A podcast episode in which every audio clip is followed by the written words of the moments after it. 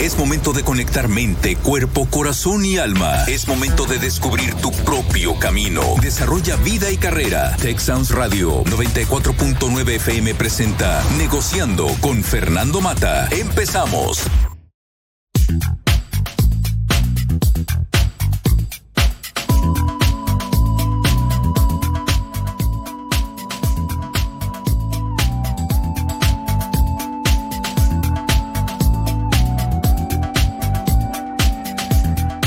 Muy buenas tardes, tengan todos ustedes. Bienvenidos a este su programa Negociando. Me acompaña Jorge Inda desde Argentina, su servidor Fernando Mata.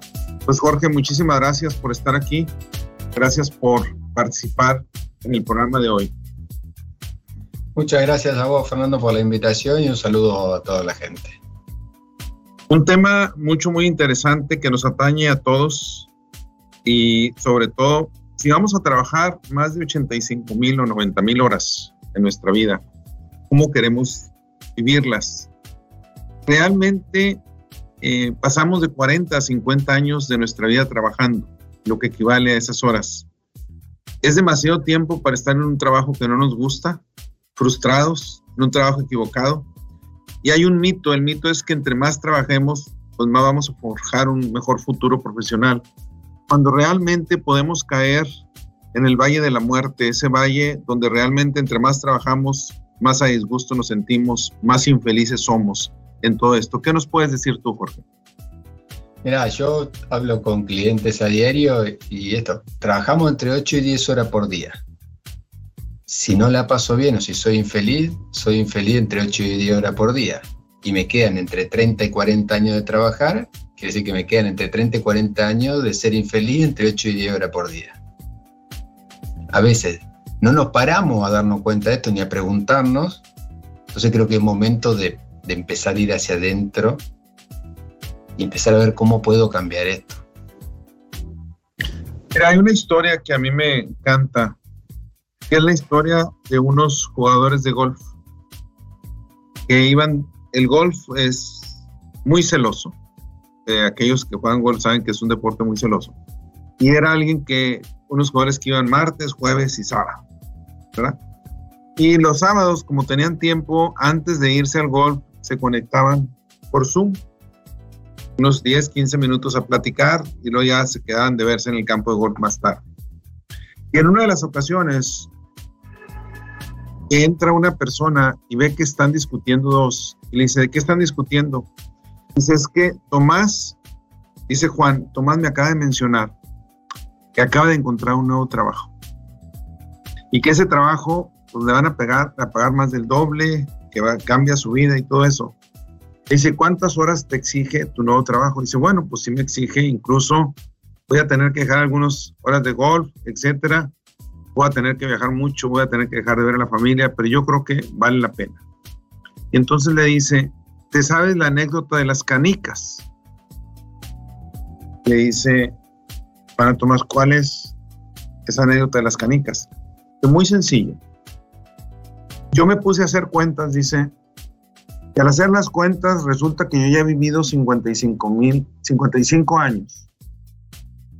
55 años. ¿Y cuánto espero vivir? Pues unos 75 años, dijo, promedio de vida. Me quedan 20 años por vivir. En los 55 años que he vivido, ya he gastado muchísimos sábados y domingos. Me quedan pocos. Me quedan aproximadamente mil sábados y mil domingos, nada más. Entonces, después de estar analizando esto, fui a una tienda de juguetes y compré mil canicas. Y esas canicas las puse en un recipiente de cristal junto a mis palos de golf. Dijo, y sí, sigo jugando golf. Pero cada sábado y cada domingo que saco, voy sacando una canica para ver cuántas me quedan. Y la pregunta que yo me hago es, ¿qué estoy haciendo con esos sábados y domingos? Nada más los dedico a jugar golf, lo dedico a mi familia, lo dedico a ir a desayunar con mi esposa, etcétera, etcétera. Y me fijé que la semana pasada acabo de sacar la última canica. ¿Y tú qué has hecho con tus canicas? Es lo que le pregunta. Es un cuestionamiento muy interesante, porque ¿qué hemos estado haciendo con nuestra vida realmente, Jorge, en esa parte? Y esa historia es por lo que me gusta, porque nos cuestiona. Y al ver un recipiente lleno de canicas, donde cada fin de semana vamos sacando una, pues me cuestiona cuántas me quedan en mi vida. Mira, Fernando, yo creo que lo que hemos vivido nos ha hecho tomar dimensión porque antes de la pandemia como que íbamos en automático. Y creíamos que iba a ser siempre igual y que todo iba a ser como venía siendo. Bueno, ahora ¿qué pasó? Muchos perdieron el trabajo, otros lo cambiaron, otros cerró la empresa. Entonces nos puso en acción. Nos mostró que las cosas pueden cambiar de la noche a la mañana. Entonces creo que es el mejor momento para elegir. Y esto mismo, si me quedan 20 años más, hacer algo que me llene de energía, que no tenga que esperar al sábado, que pueda jugar al golf el lunes por la tarde si quiero o el lunes a la mañana, que pueda ir a comer con mi hija el domingo a la noche o el martes al mediodía. Empezar a elegir cómo queremos que sea nuestra vida y conseguir un trabajo y el de los sueños puede llevarnos un poquito más. El tema pasa por elegir, por animarnos, por empezar a sacar eso que tenemos dentro. Este fin de semana acaba de fallecer una persona que impactó mucho mi vida. Fue profesor mío, fue rector del Tecnológico de Monterrey. Y yo mandé un, un escrito sobre él. Y él tenía muchos escritos, de hecho escribía frecuentemente en el periódico sobre la vida. Y voy a leer aquí lo que un, un abstracto de lo que él decía. Con el tiempo el buen vino se añeja, su calidad se reconoce, su valor se justifica y se aprecia. Lo mismo sucede con las buenas personas, con los buenos profesionistas, con los buenos padres, con los buenos líderes, con las buenas organizaciones. El tiempo las añeja. Al paso de los años su calidad se reconoce, su valor se justifica y se aprecia. Y yo mencionaba, es ingeniero Ramón de la Peña, donde yo mencionaba y le decía, y Ramón, el tiempo añejó tu vida, tu calidad humanista floreció, tu valor se impregnó en la piel no solamente de tu familia, sino de todos aquellos que tuvimos la dicha de coincidir en tu andar. Y cuando eso sucedió una vez que ya habíamos decidido el tema, Jorge, y me pareció muy interesante, porque si algo le aprendí a Ramón fue eso, fue una parte de cómo vivir el momento, cómo disfrutar de la vida, pero sobre todo que no te gane la parte material, porque es una de las partes que muy, muy fácilmente nos puede engañar. Ese famoso espejismo, que en lo material está la felicidad y en lo material, pues entonces trabajo más, entonces me olvido. Y no importa que no me guste mucho mi trabajo si voy a tener más dinero, a final de cuentas, pero es, un, es espejismo en el que es fácil caer. Exactamente, fíjate que es ¿Qué dice Napoleón Hill? Piense y hágase rico. Se llama el libro, no trabaje 14 horas y hágase rico. Ahora, ¿rico qué es? Rico es ser rico en tiempo, rico en amigos, rico en posibilidades. Dejar un trascender, ¿qué es lo que hizo esta persona? Dejar algo en la vida de los otros, cómo puedo aportar. Y entender que pasa por el dar, que es dar, dar, dar y dar, y luego vas a recibir. Entonces no es mirar a ver qué puedo ganar o qué... No, es al revés. En la medida que yo me preocupe por hacerle la vida más fácil a otros, va a ser más fácil la mía. Pero para esto, mira, hay una frase que a mí me encanta, que la escribió Toffler en el siglo pasado, dice, los analfabetos del siglo XXI no serán aquellos que no sepan leer y escribir, sino el que no sepa aprender, desaprender y reaprender. Y esto es lo que necesitamos. Necesitamos quitar lo viejo y poner lo nuevo. Hay otros modelos Yo recién acabo de cortar con una clienta en Chile y consiguió un nuevo trabajo. Ya en su trabajo le proponen que puede ser presencial, que puede ser online, que maneje los tiempos que... Si hablábamos en marzo del 2020, de esto era impensado. Yo en la mañana tuve sesión en México, después en Barcelona, después en Chile. Si yo hace dos años atrás te escribí a vos para tener una sesión de coaching, vos ni siquiera me respondías el WhatsApp. Menos me iba a contratar. O el español que decía, no, lo hago con Pepe, que está a la vuelta a casa. Y ahora lo hace con un argentino. O con un chileno, con un mexicano, con el que sea. Entonces necesitamos pensar nuevo, crear una nueva realidad. Estamos en un mundo nuevo. Jorge, no sé si tú te sepas la historia, es una historia muy vieja y muy conocida, pero también es otra que me encanta, donde un padre manda a su hijo a una casa de unos granjeros muy humildes, ¿verdad? Y está ahí, pues, varias, varios días. el padre con la esperanza de que él apreciara en lo privilegiado que era de tener lo que ellos tenían, de vivir en la ciudad, de tener electricidad, de tener lo que tenían ellos, todo eso, de tener carros para transportarse eso. Y cuando lo recoge, este, pues el papá le dice, ¿cómo te la pasaste, verdad? El niño le dice, pues vengo muy triste. Dice, ¿por qué? Bueno, feliz y al mismo tiempo triste. Dice, ¿por qué? Resulta que ellos son muy ricos, papá. ¿Cómo que son muy ricos? Sí. Dice, ellos se bañan en el río que no tiene límites. Tus perros no están enclaustrados, corren por todos lados. Ellos no necesitan la luz eléctrica, tienen la luz del día, este, se alumbran con las luciérnagas en la noche, etc. Entonces el padre se queda así maravillado de lo que dice, yo pensé que mi hijo iba a aprender lo que tenía, pero más que todo aprendió otra situación. Y eso sucede muchísimas veces. Muchísimas veces se nos olvidan los pequeños detalles. Y esos pequeños detalles que hacen la diferencia, que hacen la vida. Y nos enfocamos en trabajar, en trabajar, en trabajar. Y cuando es esto, Jorge, yo muchas veces que menciono esto, muchas veces piso callos o incluso me muerdo la lengua, como dirían mis hijos. ¿Y en qué, a qué me refiero con esto? Que muchísimas veces ni siquiera no estamos conscientes de lo que está sucediendo con nuestra vida. Y nos enfocamos. Y ahora, tú acabas de mencionar las bondades del WhatsApp, las bondades del Zoom, las bondades de la distancia, pero también para muchos es un cencerro. ¿Y a qué me refiero? Es donde un jefe le puede pedir a su subordinado a las 12 de la noche, le puede mandar un WhatsApp y espero la respuesta para las 7 de la mañana y puedo mandar un correo electrónico y muchos correos electrónicos y espero la respuesta inmediatamente.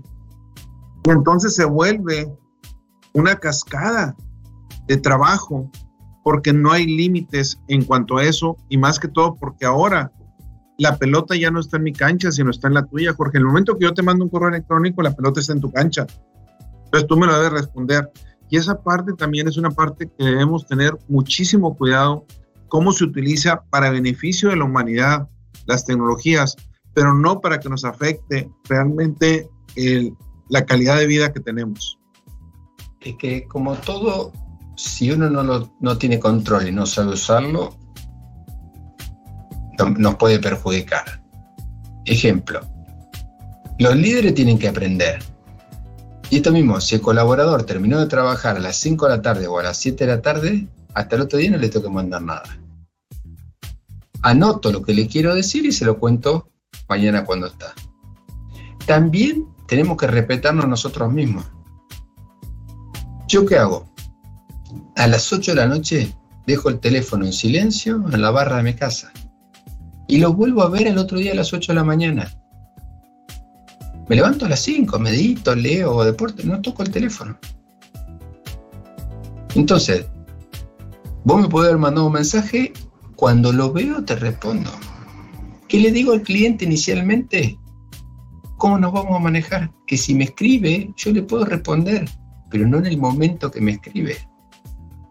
Si no, nos generamos dependencia. O imagínate, yo me levanto a las 5. Si, no sé, me escribe un cliente de España, me puede escribir de madrugada. Si tuviera el teléfono al lado de la mesita de noche, estaría pendiente del team, no duermo. Si le escribo a las 5 de la mañana a un cliente de México, lo desperté, son tres horas antes. Entonces, ¿de qué hora a qué hora vas a hacer? Y lo mismo, es un tiempo y cuando llegó ese tiempo se corta y al otro día seguís. Pero esto necesita priorizarse cada uno. Si no, no hay sábado, no hay domingo, no hay feriado, no hay día, no hay descanso, no hay familia, no hay... Es todo el día detrás del aparato a ver, y no, y, y esto, parado en el miedo y no en el valor. No, y que si me echan, y que si viene otro que lo hace, y que... No, créate una nueva realidad. Créate un trabajo en el que pueda fluir y no del que estés preso. Mira, con la pandemia, mi hijo eh, ha estado en home office.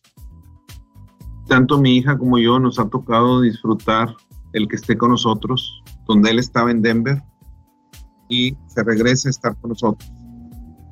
Una de las cosas que yo admiro de él es, incluso durante ese periodo le ofrecían un trabajo un poco mejor pagado, etcétera, y él decide por otro, por la flexibilidad que tiene, por la cercanía que tiene, pensando incluso a futuro, de dónde a dónde puedo volar, que sean las menores conexiones. O sea, otra mentalidad que si yo hubiera estado en ese momento hace 20 años, a lo mejor yo hubiera tomado la otra, este, pensando que es una mejor remuneración es lo mejor. Y no es cierto. Aquellos que nos hemos dedicado a la educación, de alguna manera sabemos esa parte. Sabemos el renunciar a la cuestión económica no quiere decir que debo hacer cosas para morirme de hambre, porque tampoco no se trata de hacer eso. Pero muchas veces buscar ese balance, buscar eso que te apasiona para que, y que pueda tener un sentido tu vida en lo que te apasiona, que también hay una remuneración económica que sea lo suficiente para que tú tengas una calidad de vida adecuada. Fíjate, Fernando, vamos a un mundo donde antes la empresa te elegía. Vos a una entrevista, te evaluaban y te decían si entrabas o no. Bueno, ahora vamos a un mundo diferente, donde la gente va a elegir a las empresas. Esto que hizo tu hijo, no importa que me pague más. ¿Qué me das? ¿Qué beneficio me das? ¿Qué distancia tengo? ¿Cómo es? ¿Cómo es el trato? ¿Cómo puede ser mi jefe? ¿Qué tipo de jefe tengo hoy? Entonces vamos a modelos nuevos lo que tenemos que hacer es priorizarnos, ponernos en valor y darnos cuenta que tenemos para dar. No tenemos que andar mendigando trabajo, sino que tenemos que hacer, generar valor para que nos busquen. Yo he hablado con una clienta, entró a su trabajo. Si vos conseguiste un trabajo y dejaste de hacer lo que hacías, ejemplo, dejaste de interactuar en LinkedIn, dejaste de trabajar con la red social, dejaste de postear, lo empezaste a perder.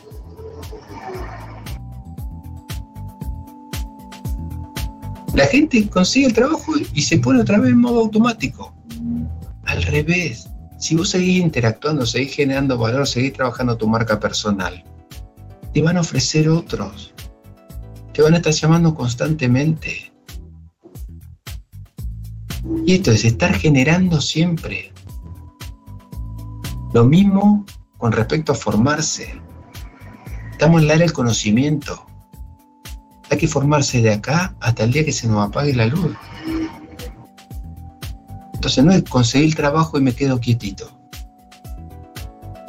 Acabas de mencionar algo que yo creo que es la clave, la famosa marca personal, que es algo que muchas veces se nos olvida.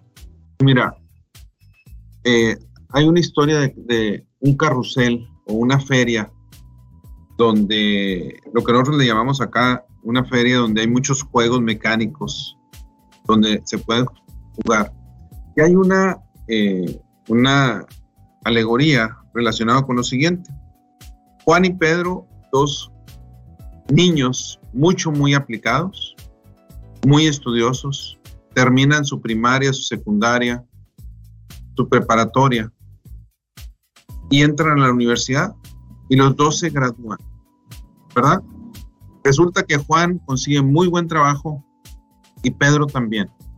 La diferencia está en que Pedro siguió estudiando, siguió preparándose.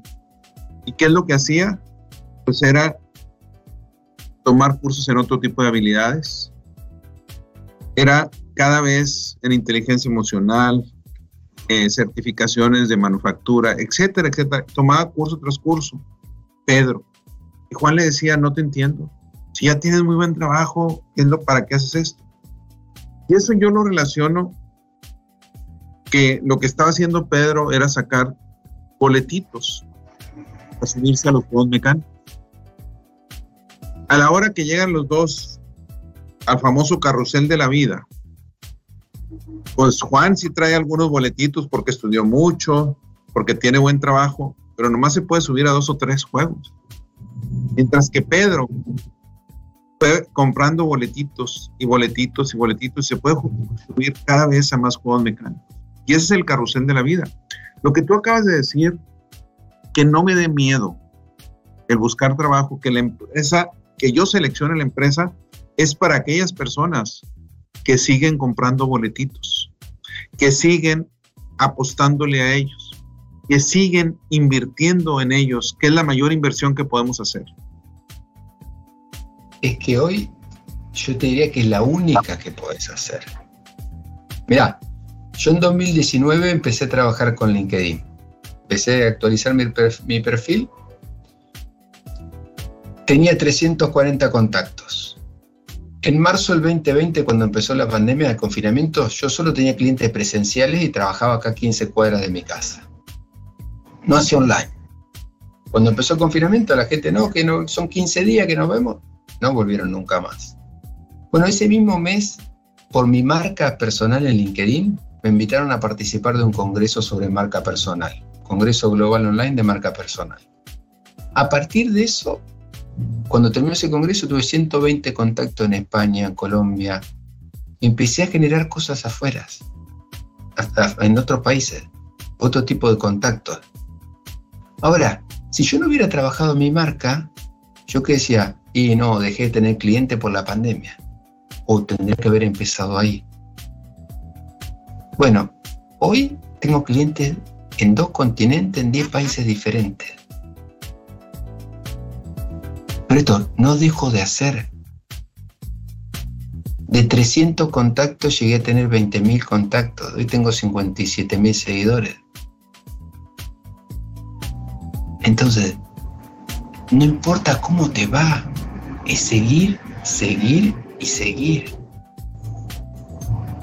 Dar, dar y dar.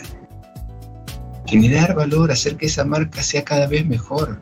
Y para que esa marca sea cada vez mejor, vos tenés que ser cada vez mejor.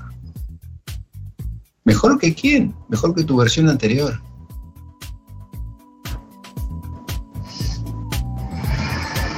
Mira, una de las cosas interesantes es la famosa frase, no importa no es lo que te ocurre, sino lo que haces con lo que te ocurre. A final de cuentas, no, hay muchas cosas que no podemos controlar, pero sí podemos controlar cómo reaccionamos y qué hacemos ante las circunstancias que nos suceden. Y yo creo que eso es una de las partes más fuertes. Ahora, hay el famoso mito, es que ando buscando el trabajo ideal.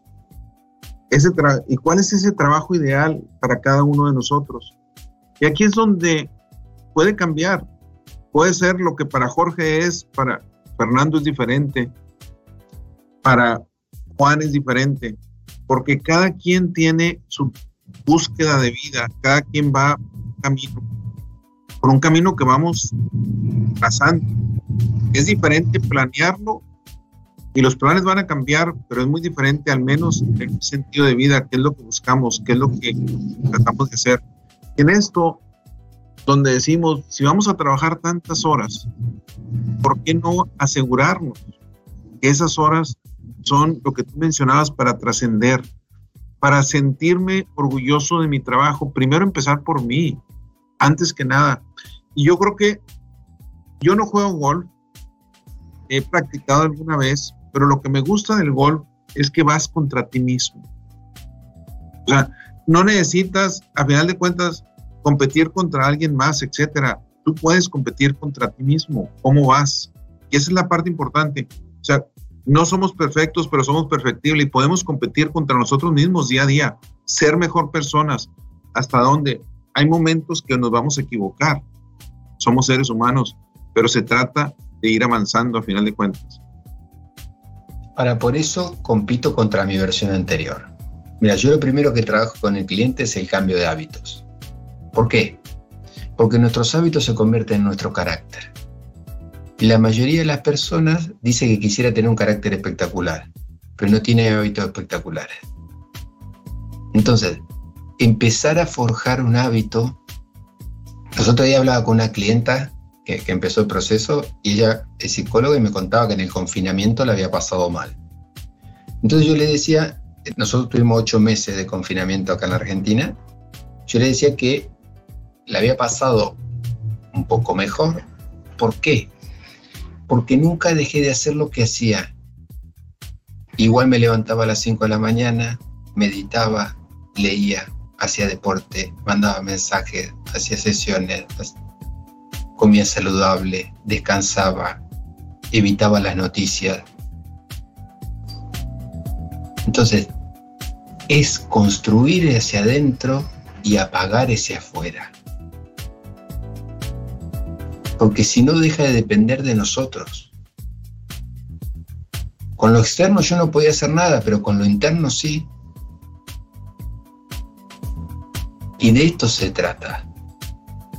Entonces, si uno tiene hábitos potentes, no importa cómo te va, el tema es qué haces. Esté triste, alegre, levántate a tal hora, medita, lee, contacta a tantas personas, vinculate, formate. Y en el tiempo te vas a convertir en esa versión. Muy difícil ver el camino. Nosotros podemos poner una meta, pero después recorremos caminos diferentes. O en ese andar, en ese hacer, Mira, hay un libro de, Alex Rovira y Fernando Trias de B que se llama La Buena Suerte. Y esto es, la gente cree que tiene suerte y vos la podés crear la buena suerte. La podés crear si genera todas las circunstancias, si haces todo lo que podés hacer, si buscas todas las posibilidades que dependan de vos. Ahora, si vos te quedas sentado en tu casa, a mí hasta ahora nunca tocó el timbre nadie para decir, che, quiero comprar sesiones de coaching, no quiero comprar un proceso de crecimiento personal y profesional. Aún no me pasó. Sí me pasa que me, no sé, hago una publicación en LinkedIn y me escriben o me escriben en la, página. Eso sí está pasando. Oigan, Jorge, vamos a corte, regresamos en un par de minutos. Gracias. Gracias por continuar aquí negociando. Me acompaña Jorge Inda desde Argentina, su servidor Fernando Mato. ¿Vivimos para trabajar o trabajamos para vivir un gran cuestionamiento de vida? Una pregunta importante. ¿Y tú vives para trabajar o trabajas para vivir? En esa parte, Jorge, es importante hacer una reflexión de vida. Y tú lo mencionaste, con la pandemia nos obligó porque desafortunadamente muchas personas no estaban o no estábamos preparados para momentos de ese tipo y nos hizo reflexionar. Nos podemos quejar, ¿por qué a mí? ¿Por qué sucedió esto? Eh, ¿Qué pasa? Ojalá y no hubiera pasado. Me despidieron del trabajo, eh, falleció un familiar, etcétera. Y es difícil, definitivamente, es difícil esa parte. Sin embargo, también, por otro lado, esa reflexión nos hace entrar en caminos que a lo mejor nunca habíamos andado, en búsqueda de algo que a lo mejor no teníamos ni idea que existía. Y esa parte es donde puedo salir fortalecido si utilizo eso lo que parecía algo bastante malo donde se convierte en oportunidades. Hay personas que lo han utilizado a su beneficio tremendamente, que están renovadas, que están cambiadas. Y eso yo creo que es lo más importante, el aprender, el inspirarnos de esas historias que salieron fortalecidas en todo, en todo esto. Mira, yo te cuento una de esas. Lo que te decía, solo presencial. ¿Por qué no hacía online? Porque no me animaba. Y como estaba cómodo, seguí ahí. Cuando no hubo más presencial, empecé a hacer online. Ahora, de un día para otro se abrió el mundo. Si yo, yo soy, vivo en, San Isidro, en Acasuso, en Buenos Aires, pero de, de chico vivía en un pueblo. Si yo contaba en el pueblo, hace 10 años atrás, que yo me iba a dedicar al coaching de empleo, y que iba a tener clientes en 10 países, se tiraban de panza al piso para reírse y para burlarse. ¿Quién te cree que sos? ¿Qué te pasó? ¿Te volviste loco? Ahora, es cuestión de soñar, de perseverar y de hacer lo que hay que hacer hasta que pase. Este es el desafío. Yo fui a correr y me encontré un, amigo corriendo y, le decía, dice, y pero los resultados que tenés en LinkedIn. Yo hace dos años que a diario mandaba X cantidad de mensajes, hacía tantas acciones. Claro, si vos me veías hace dos años, decía, Flaco, ¿por qué te pones a laburar o a trabajar y dejar de mandar mensajitos? Que con el teléfono no va a ganar dinero, con el teléfono cómo hacemos para pagar la cuenta, vos mandando mensajes. Ahora, gracias a ese tiempo, a ese hábito de hacer eso y ese perseverar, hoy no genero, me, dicen, ¿por qué no, no hago llamada a la acción? Yo antes hablaba de vender sin vender. ¿Qué es vender sin vender? La gente quiere comprar, no quiere que le vendas. Entonces, yo hago una publicación y te escriben por mensaje privado, contame los ocho recursos. Yo no hablé de los ocho recursos. ¿Qué quiere decir? Que la persona entró, miró tu perfil, sabe qué haces y quiere que le cuente lo que le interesa. Pero porque antes también le contaste algo que le interesó. Y de esto se trata. De hacer acciones diferentes, de ver cómo podemos generar valor de ver cómo podemos dar, cómo podemos ayudar a ese otro con un mensaje, con un aliento, con una palabra. Porque hay preguntas de vida, hay preguntas que te cambian. Yo siempre he mencionado que más importante que las respuestas son las preguntas que nos hacemos. Una de ellas es, ¿te gusta lo que haces cada día? Otra es, ¿cómo quieres vivir tu vida? Y son preguntas fuertes que pareciera que lo podemos contestar rápidamente. Y es algo que nos podemos tardar horas y horas, semanas y semanas para realmente poder contestar eso. Yo lo trabajo en el trascender, que es la parte del proceso que es ¿para qué me levanto por la mañana? ¿Qué haría si no tuviera miedo? ¿Qué clase de vida quiero crear para mí mismo? ¿Qué tipo de persona necesito ser? Pues mira, yo trabajé 14 años en una multi, que entré como vendedor y llegué a ser gerente comercial. Y un día, hablando con mi jefe, le dije que no trabajaba más. Si esa mañana me cruzaba saliendo de casa y me decía si iba a renunciar, decía, no, Fernando, ¿cómo voy a renunciar? Ni se me pasa por la cabeza. Empezamos a hablar y surgió esto. No le recomiendo a ninguno de mis clientes que haga lo que yo hice. Crea lo nuevo, si querés después deja lo viejo. Pero cuando me fui la gente me decía, bueno, ¿y qué vas a hacer? No tengo ni idea. Lo único que sé que eso no quiero más. Y empecé a ver que de las cosas que hacía, lo que más me gustaba era que cuando me juntaba con otros, la mayoría de las veces si otro salía mejor después de esa charla. Entonces empecé a ver, no, psicología no, porque reparativa, mucho tiempo, coaching. No sé por qué quería estudiar coaching en, en España, justo era el verano europeo. y empecé a buscar intensivos. Encontré una formación que ellos llaman la formación número uno del mundo en habla hispana para ser formador de formadores. Compré esa formación, me fui a España, volví, me formé como coach internacional, como practitioner en PNL, como facilitador de Psyche.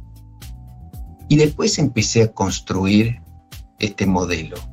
Pero el tiempo fue perfeccionando y fue aportando y fue dando ideas y fue dando posibilidades.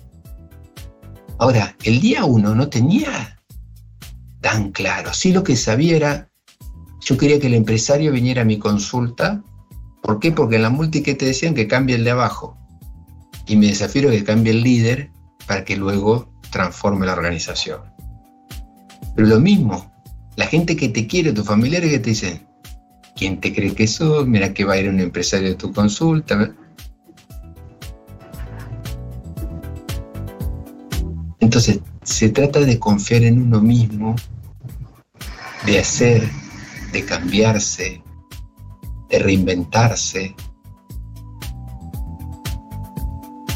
Ahora, Jorge, en mi opinión, en base a lo que hemos estado platicando, yo creo que lo más importante es perder el miedo.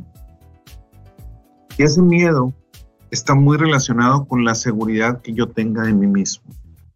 Esa parte es una parte vital.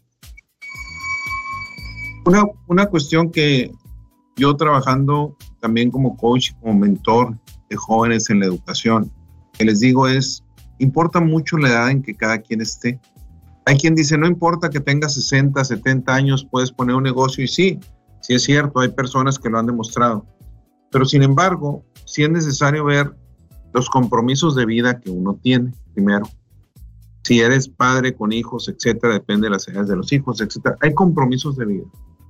Pero eso no debe obstaculizar el hecho de que sigamos en un ambiente donde no soy feliz, donde me explotan, donde realizo actividades en las cuales pues, no me gustan para nada, pero las tengo que realizar porque dependo de una cuestión económica.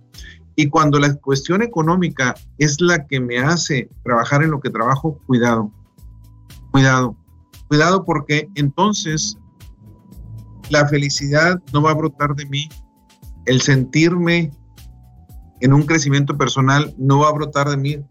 Y lo que va a suceder es pura frustración, pura angustia, puro enojo. Y eso se refleja a la larga. Y las empresas salen perdiendo. La siguiente semana el tema que voy a tratar va a ser empresas felices, organizaciones felices, porque hablamos mucho de la felicidad de la persona, pero también necesitamos llevarlo más allá. Y en este caso, realmente necesitamos ver que hay empresas que explotan a los trabajadores. Hay empresas donde realmente no buscan la participación. Y esa es una parte muy importante. Yo como ser humano, yo como persona, pues me lo debo cuestionar. Y lo que tú hiciste, dices, pues yo dejé todo, en cierto momento porque dijiste un hasta aquí. Pero para hacer eso, necesitas tener seguridad en ti mismo, es lo primero. Estar seguro de que tú puedes salir adelante. Esa es la principal, tener confianza en uno mismo. Yo creo que de ahí viene, es la famosa varita mágica con la que realmente puedo salir al mundo. Y darme cuenta, vos hablabas del miedo. Lo espectacular está del otro lado del miedo. Así es. eso que me da miedo, si lo hago con miedo, una vez que lo hice, me doy cuenta que pasé a ese lugar, no pasó nada, no morí. Y si lo hago más veces, lo empiezo a hacer con valor y el miedo desaparece. Entonces, ese miedo puede ser el camino, puede ser ese seguir, Puede ser prepararme. La mente aprende por repetición. Puedo aprender lo que sea si persevero. Yo, cuando estudié programación neurolingüística o coaching, si vos me encontrabas el día que yo salía de hacer el, entrenamiento, yo te decía, Fernando, no entendí nada, me robaron el dinero. Claro, era tanta la info, tanto nuevo, tanta cosa que me había pasado por el cuerpo, porque todo te, te lo pone encima, Ahora, el luego seguir el volver a leerlo, el practicarlo, el hacerlo una, dos, tres, diez veces, hace que ese conocimiento se internalice y pasa a la mente subconsciente. ¿Qué quiere decir esto? Que después lo hago en automático. No lo pienso mal. Para la mayoría que hace, hace esa formación, hace un curso o lee algo y dice, esto no era para mí. Nada va a ser para vos si no seguí perseverando, si no lo seguí haciendo, si no lo seguí leyendo. Acabas de hablar de programación neurolingüística y recuerdo algunos ejercicios que te hacen parecer ridículo. En donde eh, recuerdo mucho uno donde entraba con una compañera y en las calles salíamos y ella llegaba a una tienda, tocaba algo y yo a su lado tenía que tocar algo en el aire, a remediar todo lo que ella hacía y la gente nomás se te queda, esto, qué ridículo estoy haciendo, ¿verdad? Y hay sí muchos procesos bien interesantes de las cuestiones que haces y tú acabas de decir algo muy importante, donde muchas cosas las archivamos. Yo tomo un curso y lo archivo y me olvido. Cuando realmente hay muchas cosas que podemos aprender, hay muchas cosas que realmente podemos tomar de lección sobre todos esos procesos que estamos pasando. Mira, hay una historia, eh, se llama Las tazas del café, que tal vez ya la he escuchado, donde dice que unos exalumnos de un profesor todos eran triunfadores en sus carreras, principalmente profesionalmente era como se mide el éxito desafortunadamente, y fueron a visitar a su antiguo profesor. Eh, resulta que llegan con el profesor y el profesor les ofrece café. Para esto está, pone una cafetera muy grande y está haciendo el café.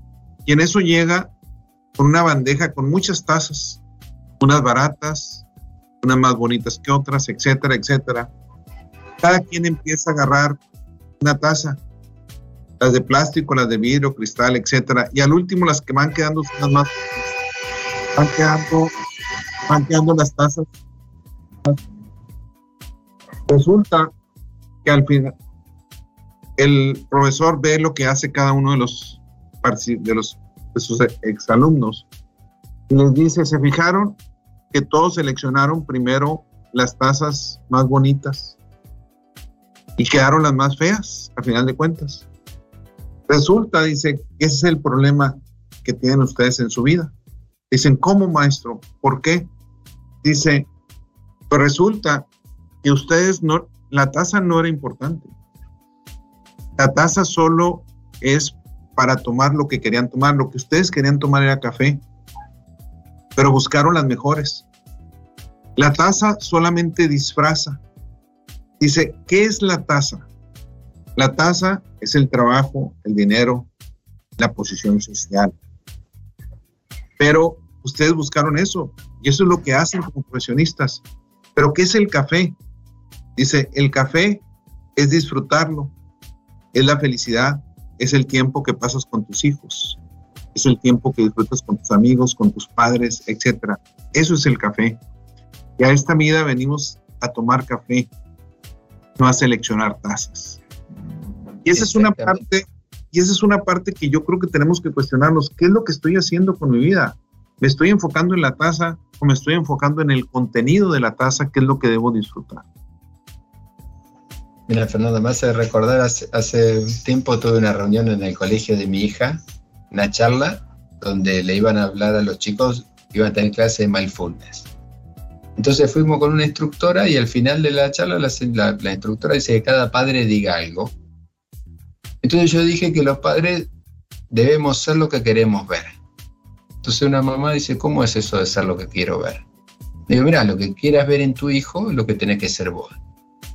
Si vos querés un hijo alegre, sé un papá alegre. Si vos querés un hijo que confíe, sea un papá que genere confianza.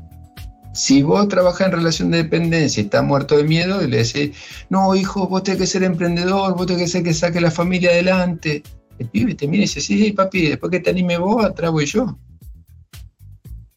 Entonces, este es el liderar. No solo por nosotros, sino para mostrarle al resto que puede haber otro camino, que puede haber otra posibilidad. Y que no importa si salió o no salió.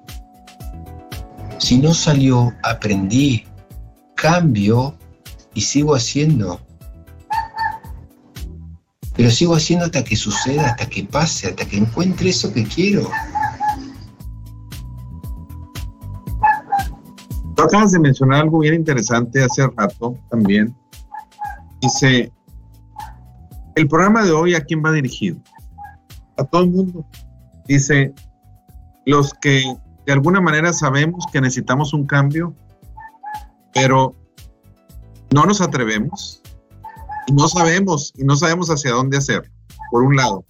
Por otro lado, los que sabemos que necesitamos dejar el trabajo o sabemos qué trabajo queremos, pero estamos esperando a que nos llamen, a que toquen la puerta.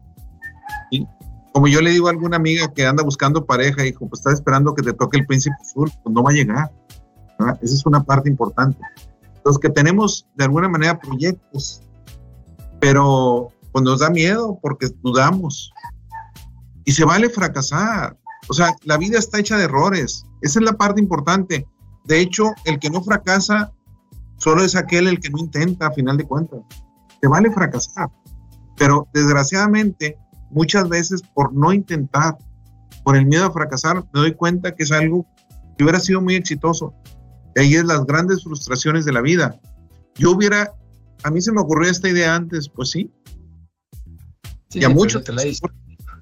Así es, pero del, del hecho al trecho, pues hay una gran distancia a final de cuentas. Exactamente. Ahora, esto es, no importa quién lo pensó, el tema es quién lo hace. Y por eso no es solo tener la intención, sino que es cambiar los hábitos, sino que es poner foco, tener en cuenta diferentes áreas de mi vida, ver mi sistema de creencias. ¿Por qué? La mente subconsciente se forma de los 0 a los 7 años. Lo que nosotros escuchamos de mamá, de papá, del tutor, del maestro, del abuelo, un chico en esa edad es como si estuviera hipnotizado. Lo que escucha es real. Entonces, nosotros no importa si tengo 20, 30 o 60, estoy repitiendo en automático algo aprendido de los 0 a los 7 años. Vos pensá esto, usamos dispositivos del siglo XXI, teléfono móvil, computadora, dispositivos que se actualizan, con una mente del siglo XX. Entonces, ¿qué necesitamos? Actualizar nuestra mente. ¿Qué nos pasa? Nosotros queremos interpretar el siglo XXI y nos ponemos los lentes del bisabuelo, que vivía en el XIX. Tenemos un sistema de creencias similar. Entonces necesito ayornar mi sistema de creencias a los tiempos que corren. Porque antes mi padre trabajó 50 años en el mismo lugar. Y hoy el promedio de trabajo en el mundo son 4 años, 4 años y medio. La mitad del mundo no tiene empleo. Hay que crear lo nuevo. Esperando que sea como era antes, no puedo crear nada nuevo. lo que yo digo, Jorge, es que podemos llegar a Marte montados a caballo. Es, es una de las cuestiones. O sea, queremos hacer muchísimas cosas, pero seguimos utilizando muchas otras cosas de antes. Y esa es una de las partes, es el cuestionamiento yo principal. Y aquí es donde yo digo que necesitamos hacernos un diagnóstico, cada uno de nosotros. Y ese diagnóstico también da miedo, da pavor, es más. Cuando yo trato de hacer un diagnóstico y me empiezo a hacer las preguntas, ¿por qué no quiero cambiar? ¿Estoy feliz con lo que estoy haciendo? ¿Es el trabajo ideal en lo que tengo? ¿Cómo estoy contribuyendo a los seres que me rodean? ¿Cómo, esa parte, hasta dónde estoy dejando un legado en las demás personas. Estoy trascendiendo, no. Y todo eso es un diagnóstico, un cuestionamiento tremendo que da pavor a final de cuentas. Es que fíjate, porque cuando me doy cuenta de eso, no me queda otra que pasar a la acción, ya no me puedo hacer más del distraído. Pues ya sé que tengo que cambiar, qué puedo hacer, si no, somos zombies. Vamos en automático. ¿Qué plantea dispensa? Yo dispensa en deja de ser tú. Deja de ser el que sos, porque al que sos le pasa lo que te pasa. ¿Qué tiene que ser? Una versión renovada de vos mismo. Fíjate, ¿qué te gusta? Ponerlo en esta nueva, lo que no te gusta, dejarlo en la vieja y crear una nueva realidad.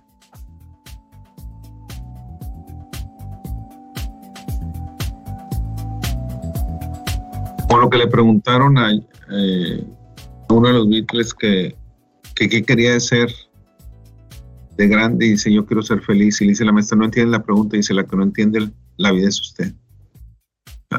A final de cuentas, y esa es una realidad porque también en la educación hemos fallado en eso. Nos enfocamos en las famosas matemáticas, historia, etcétera, etcétera, y se nos olvida que somos seres biopsicosociales sociales, espirituales. Que la parte biológica es importante, pero la parte psíquica, la parte mental, la parte espiritual, somos seres integrales. Y esa parte donde no se nos enseña la resiliencia, no se nos enseña a salir cuando perdemos un trabajo, cuando pasamos por un divorcio, etcétera, etcétera, ya nos quedamos atascados muchísimas veces. Y es porque no estamos preparados. Y la preparación, desafortunadamente, también muchas veces culpamos a nuestros padres, a nuestros ancestros, a mi profesor, al gobierno, etcétera, etcétera, etcétera. Y me debo quitar eso de mi vida, ¿verdad? Me debo quitar el culpar, el pasar la pelota a alguien más cuando sí, yo puedo decir mi niñez fue afectada, pero después qué? Después soy yo el que debe tener el control de mi vida. Es que las cosas no cambian por cantidad de quejas, sino por cantidad de acciones.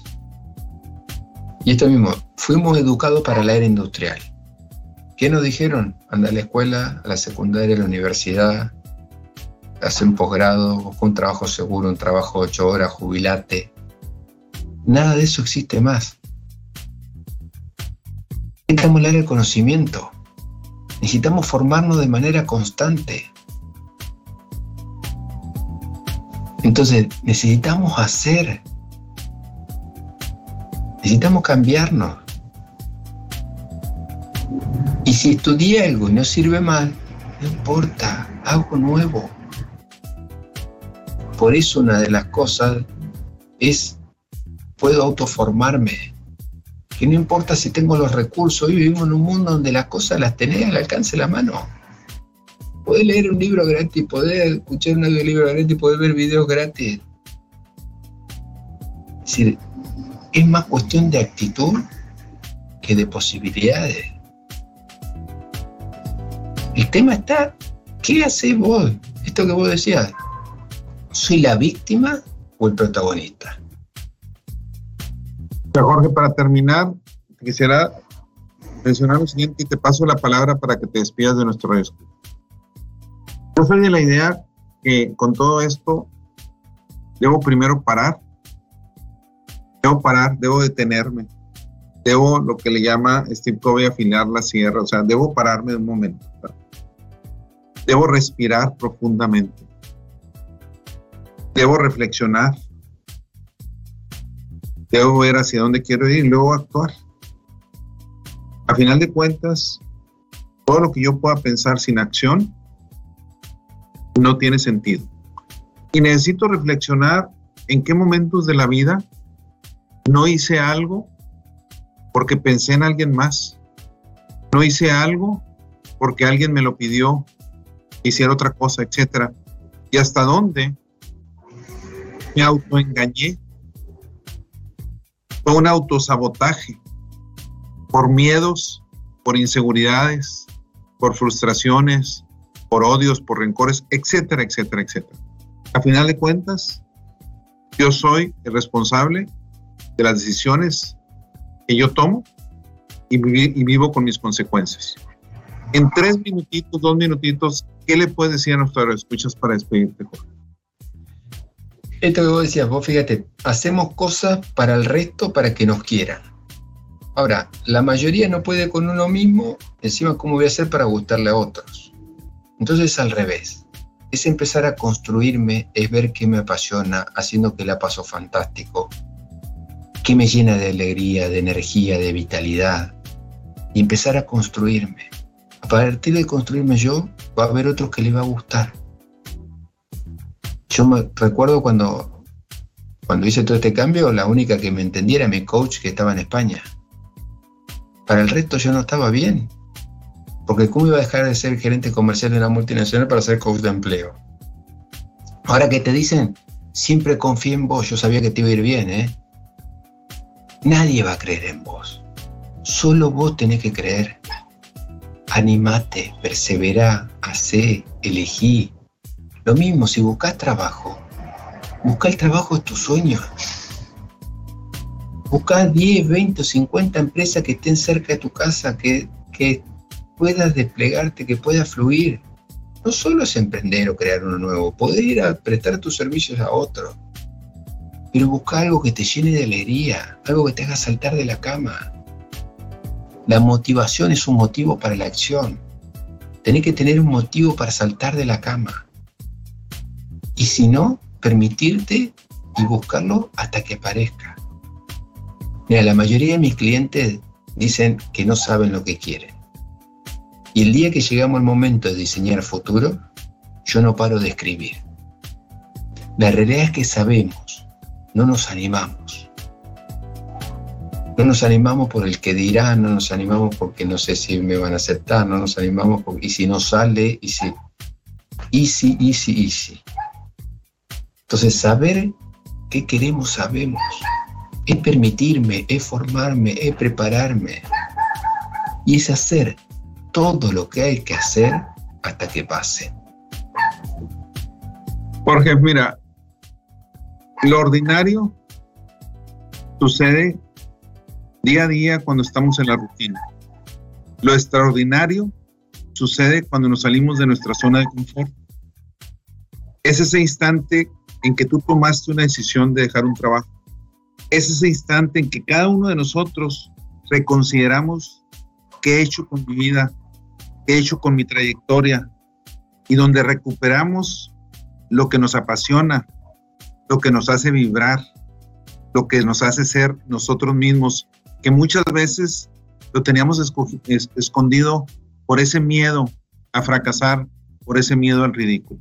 Pues más que todo, Jorge, agradecerte que hayas estado con nosotros esta tarde, invitar a nuestros radioescuchas a que sigan con nuestra programación. Y otra vez, Jorge, muchísimas gracias, que tengan ustedes muy buenas tardes. Muchísimas gracias a vos y a, la audiencia y lo que necesiten a las órdenes. Excelente. Muchas gracias. Saludos.